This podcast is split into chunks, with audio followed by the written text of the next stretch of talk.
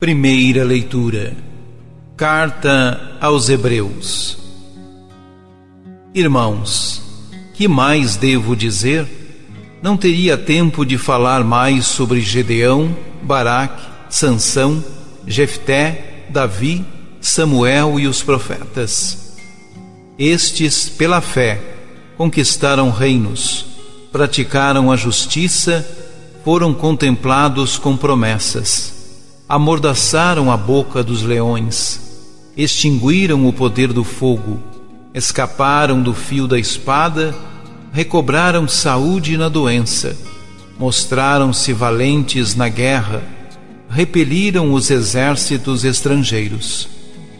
Mulheres reencontraram os seus mortos pela ressurreição. Outros foram esquartejados ou recusaram o resgate para chegar a uma ressurreição melhor.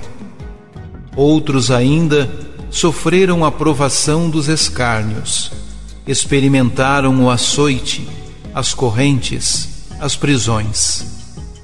Foram apedrejados, foram cerrados ou morreram a golpes de espada.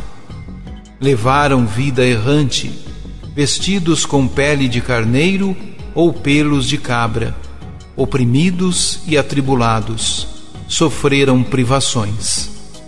Eles, de quem o mundo não era digno, erravam pelos desertos e pelas montanhas, pelas grutas e cavernas da terra.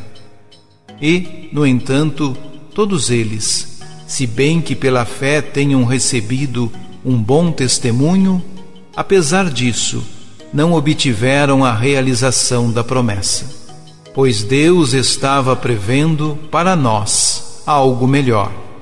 Por isso não convinha que eles chegassem à plena realização sem nós.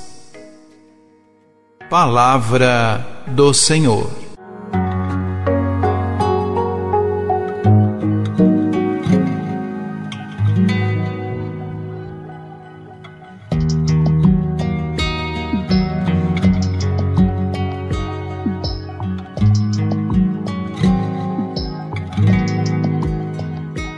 Para animar os cristãos que vacilam na fé, o autor da carta aos Hebreus faz desfilar diante deles uma longa série de heróis nacionais como Gedeão, Baraque, Sansão, Jefité, Samuel e Davi, e outros que não nomeia explicitamente, mas onde não é difícil vislumbrar Daniel, os três jovens lançados à fornalha ardente, Elias e Eliseu.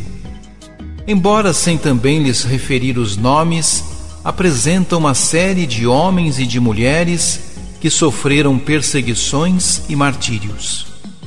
Entre eles é fácil identificar Eleazar, a mãe dos Macabeus e seus filhos, os profetas Zacarias, Jeremias e Elias.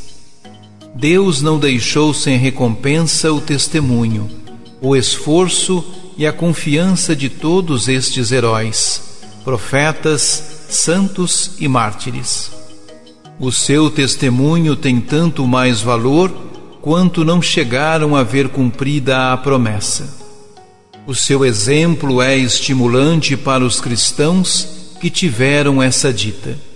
Não há, pois, razão para vacilar na fidelidade a Cristo, apesar das perseguições e da saudade dos ritos do templo. A fortaleza dos antigos deve estimular os destinatários da carta, fazendo-lhes compreender que a estranheza e a rejeição do mundo em relação a eles é condição normal de quem quer efetivamente aderir a Deus. A graça recebida em Cristo deve bastar-lhes para também se tornarem gigantes na fé, uma vez que é maior que a dos antigos.